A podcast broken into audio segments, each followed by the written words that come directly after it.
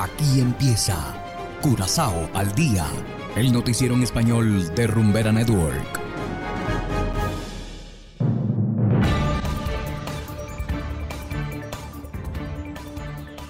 Muy buenas tardes, estimados oyentes de Rumbera Network 107.9 FM.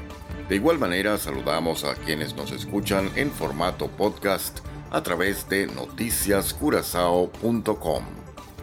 Hoy es viernes 17 de febrero de 2023 y a continuación los titulares. Aruba anuncia reapertura de su frontera marítima con Venezuela. Empresa CPR afirma seguir creyendo en Curazao. Partido PNP reafirma su respaldo a todos sus parlamentarios. Y en internacionales, estadounidenses se muestran cada vez más descontentos con los niveles de inmigración en el país. Esto es Curazao al Día con Ángel Van Delden.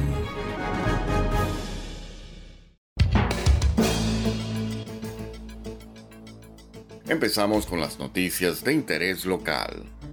Ayer el gobierno de Aruba anunció su disposición para reabrir su frontera marítima con Venezuela el próximo primero de mayo.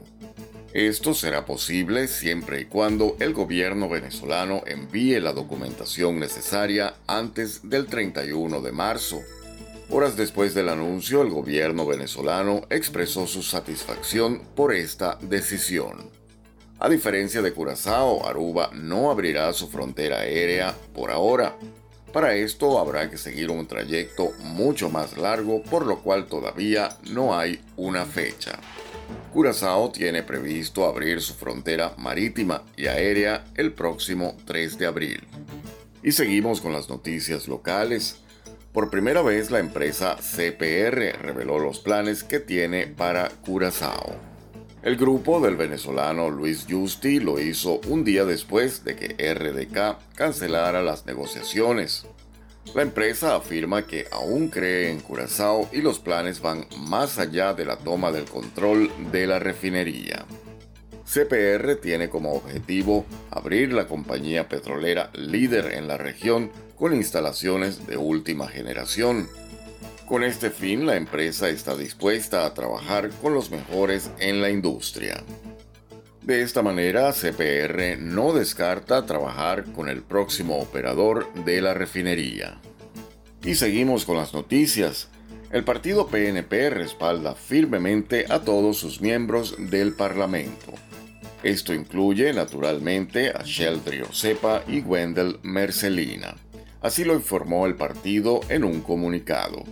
El pasado lunes, los dos diputados del PNP apoyaron una moción de oposición. Desde entonces se han mantenido conversaciones entre los dos partidos de coalición. Según el PNP, aún no hay motivos para romper su relación con el gobierno.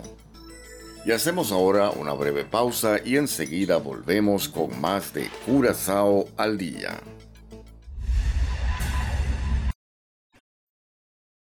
107.9. Estaba loca por probarte, darte los besitos y yo.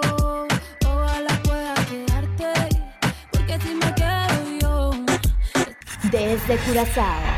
Desde chava a loca, bajé con un flow nuevo, caja, baby, hackear. Lo muevo de lado a lado. Rumbera Network. Cero copia, bebé. Es rumbera curazao. Y es que, si eres feliz, estás aquí. Continuamos ahora en el ámbito internacional.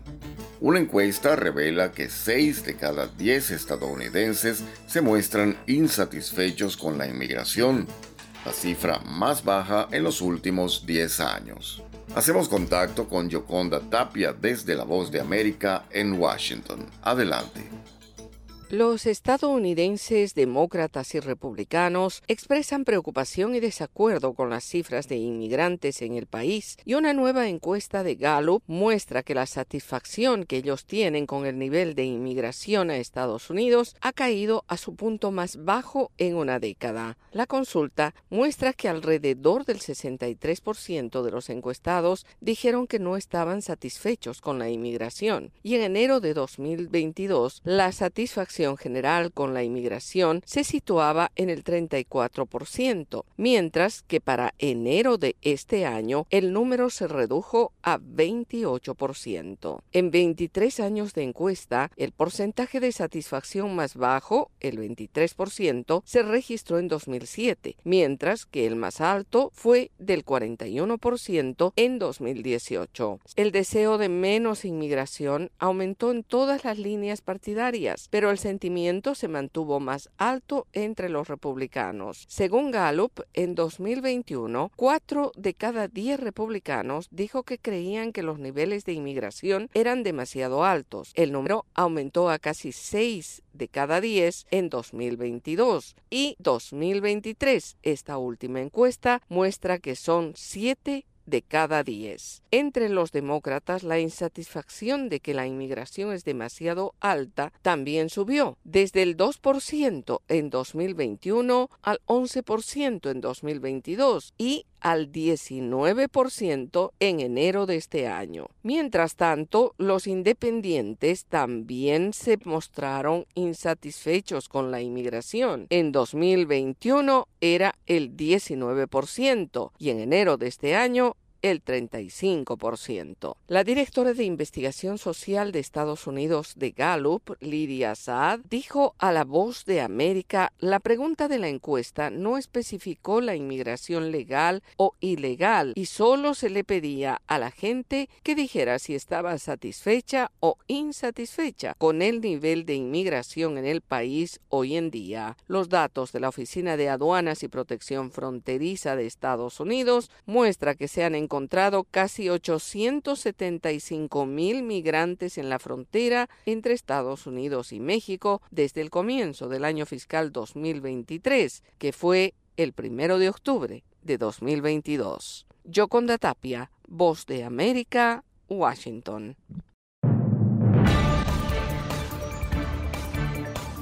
Y de esta manera llegamos al final de Curazao al día.